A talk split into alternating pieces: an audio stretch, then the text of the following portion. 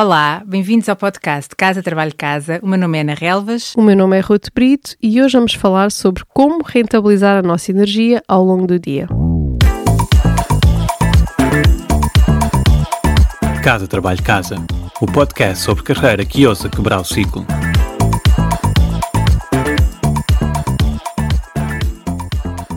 Mais do que qualquer hack de produtividade, dica de gestão de tempo ou ferramenta que possamos utilizar, há um elemento que determina a alta performance: a gestão da energia.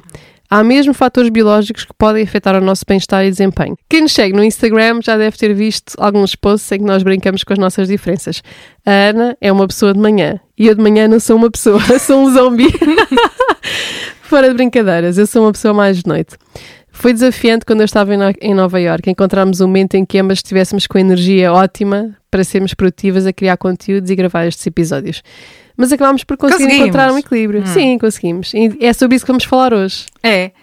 E o livro do Daniel Pink, intitulado Quando os segredos cientificamente comprovados do timing perfeito, transformou a minha visão sobre o impacto no desempenho da altura do dia em que me dedico a certas tarefas. Este, este livro mudou mesmo um bocadinho a minha vida. Então, este livro trouxe-me duas coisas. Primeiro, reconhecer como as nossas capacidades cognitivas e desempenho variam ao longo do dia de uma maneira impressionantemente previsível e como são bem mais extremas do que eu imaginava. Ele apresenta vários estudos para mostrar que os nossos resultados dependem da altura do dia em que realizamos algo, mas o que me ficou foi que os resultados dos exames da escola dependem da hora do dia em que são realizados. Hum. Assustador. O que me leva à segunda coisa que o livro me trouxe. A melhor altura para realizar uma tarefa depende da natureza da tarefa. E eu hoje em dia sou muito mais cuidadosa a planear o meu dia por isso. Quando estavas a falar dos exames da escola, eu lembrei de uma coisa ainda mais importante. Se calhar não é boa ideia marcarmos cirurgias à noite, ao fim do dia. Tens alguma marcada para o fim do dia? Não, mas estava a pensar.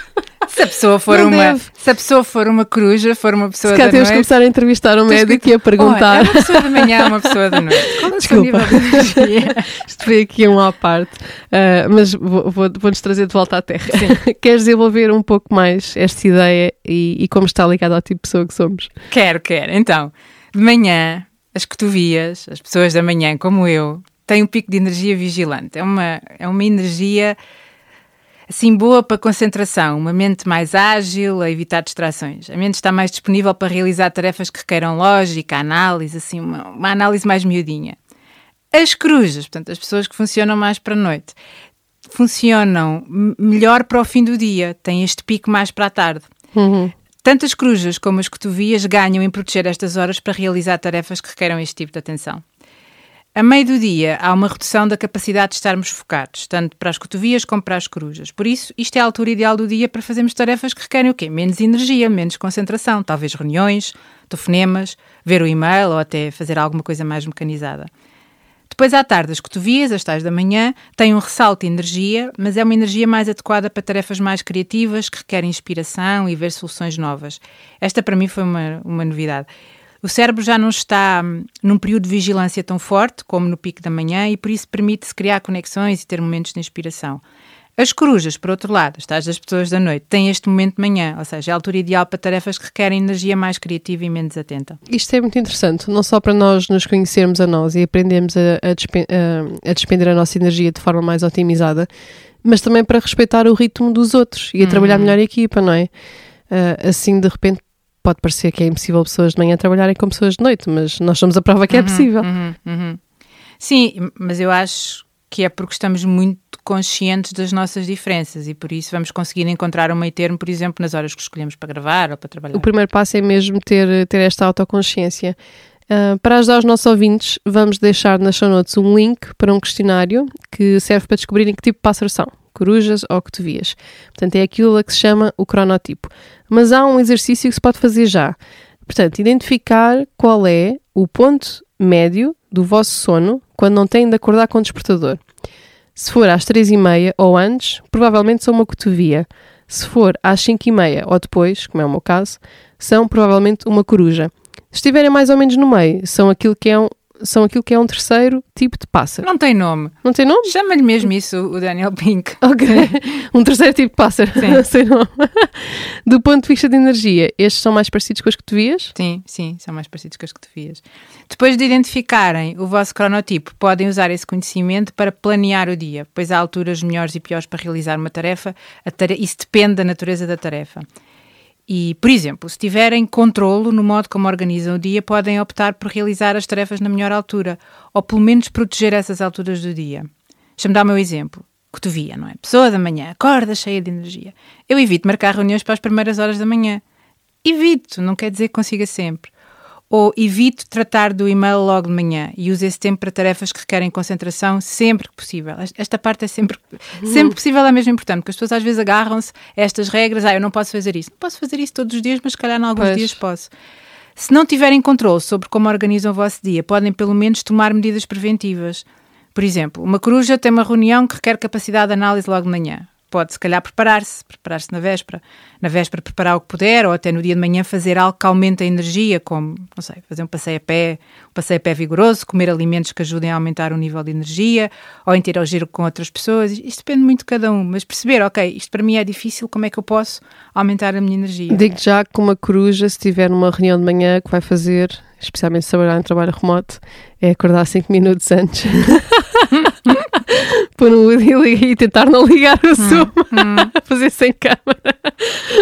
Ok, ok. Mas as tuas sugestões são muito melhores, mas na Sim. realidade era isto que eu fazia. Ah, mas, mas também há as que tu vias como eu que precisam trabalhar até tarde, não é? Pois, é muito é. desafiante para mim. Eu preciso de fazer coisas que aumentem a minha energia, por exemplo, nos dias em que entrego curso em Uhum. horário pós-laboral. Para mim, é, tipo, às vezes eu estou a trabalhar na hora que eu normalmente já estou na cama. E, e às vezes, por exemplo, faço uma power nap, que nós falámos no episódio anterior, ah, ou faço uma pausa. Eu sei que é difícil para mim, portanto, cuido, cuido disso. Também podem fazer o melhor possível com o tempo que têm. Por exemplo, uma cotovia ou outro pássaro que só tem uma hora de manhã livre pode decidir usar pelo menos essa hora para realizar tarefas analíticas e não desperdiçar esse tempo a ver o e-mail. Sim, sim. Tens algo, Ruth, a partilhar aqui sobre como é que tu te adaptas nas manhãs? Neste momento, eu nos últimos tempos ah, tenho estado muito baralhada. Uma rotina mesmo muito baralhada e atípica, porque, por um lado, sou obrigada a acordar muito mais cedo, porque tenho um bebê que às seis, às seis e meia, às vezes até antes já está acordado. Ah, isto não é uma escolha minha, né?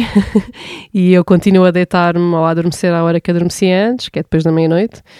Ah, e por outro, tenho trabalhado, nos últimos meses, trabalhei com o horário de Nova York, mas a partir de Portugal, ou seja, ah, trabalhava até às 10 da noite, né? Portanto, foi, tem sido difícil. Mas antes destas mudanças de vida, eu sempre evitei marcar reuniões logo de manhã, sempre. E confesso que trabalhando a partir de casa era aquilo que eu estava a dizer há pouco, né? Eu levantava-me exatamente às 9 Hum, e a primeira hora estava um bocado ali em modo zombie, só a processar e-mails ah, para me atualizar, enquanto bebia o meu café, despertava um bocadinho. Depois desligava as apps todas, ah, dedicava-me a tarefas então mais, mais criativas, como escrever, e reuniões para mim, por norma, só começavam depois do almoço, o que era perfeito, porque essa, essa altura já começo a tolerar mais as pessoas. hum, E sim, como tu disseste, quando escreveste ah, a rotina das corujas, tarefas que exigem concentração realmente funcionam melhor mais para o fim do dia. Não é por acaso que ah, eu edito o podcast quase sempre entre as nove e a meia-noite. Ah, sei que estar a mexer em edição de áudio para ti se calhar seria impensável essa hora, mas eu acho que para mim, para mim resulta bem. eu acho que sim, mas que sejam os nossos ouvintes a aferir a qualidade do podcast. Portanto, Não depende só da edição. não depende só da edição. não sou pró, não sou pró, fico já aqui. Esperamos ter-vos inspirado a tomarem decisões mais conscientes sobre como organizam o vosso dia, de modo a rentabilizarem a vossa atenção e desempenho sempre que possível, sempre que possível. Se quiserem saber mais ou ficaram convencidos, nas show notes nós partilhamos o nome do livro que inspirou esta conversa. Obrigada por nos ouvirem. Até à próxima semana.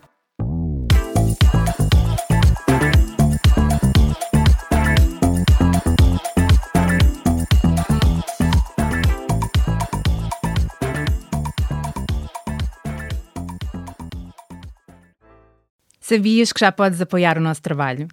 Se és um ouvinte fiel do nosso podcast, convidamos-te a subscrever o Casa Trabalho Casa Premium.